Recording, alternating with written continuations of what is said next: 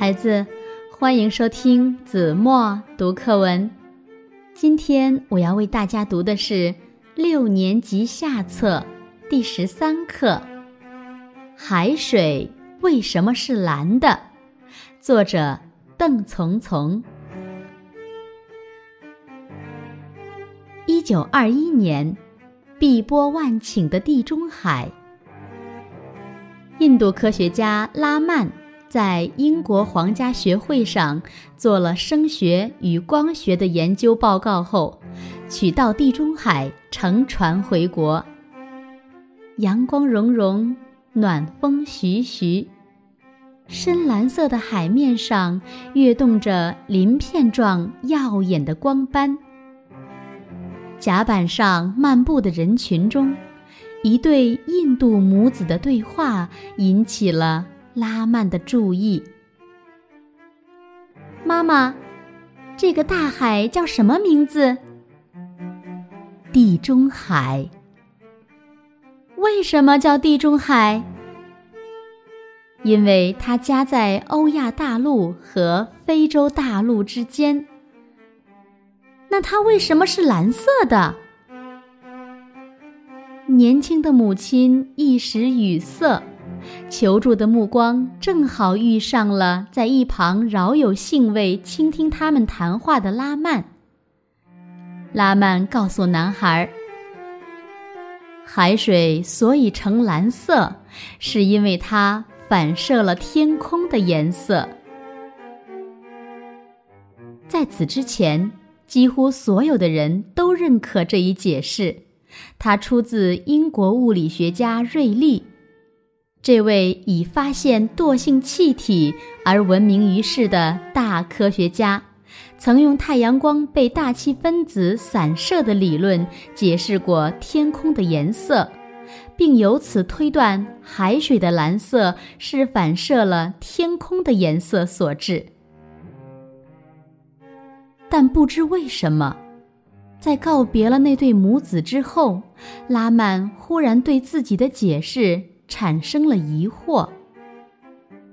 那个充满好奇心的稚童，那双求知的大眼睛，那些源源不断涌现出来的为什么，使拉曼深感愧疚。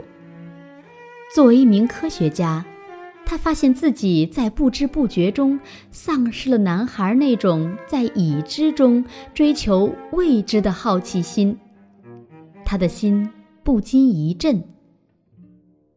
失去好奇心是科学发现与发明的最大忌讳，即使是一个颇有作为的科学家，也会因此而变得闭目塞听、止步不前。拉曼回到印度后，立即着手研究海水为什么是蓝的。首先，他发现瑞丽的解释实验证据不足，令人难以信服。接着，他从光线散射与水分子相互作用入手，进行了深入的研究，终于运用爱因斯坦等人的涨落理论，获得了光线穿过净水、冰块及其他材料时散射现象的充分数据。证明出水分子对光线的散射使海水显出蓝色的原理，与大气分子散射太阳光而使天空呈现蓝色的原理完全相同。也就是说，海水看上去呈蓝色的原因，不是因为海水反射了天空的蓝色，而是海水对阳光进行了散射。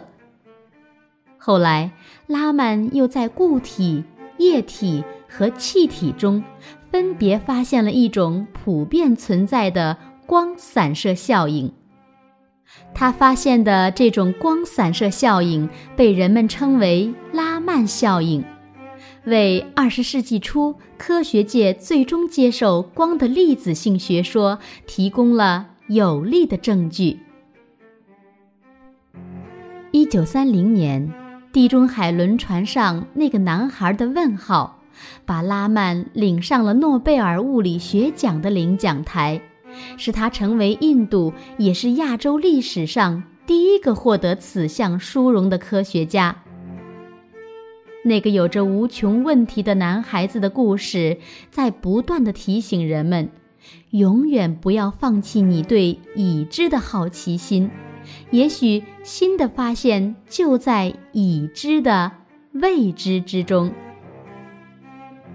好了，孩子，感谢您收听子墨读课文，我们下期节目再见。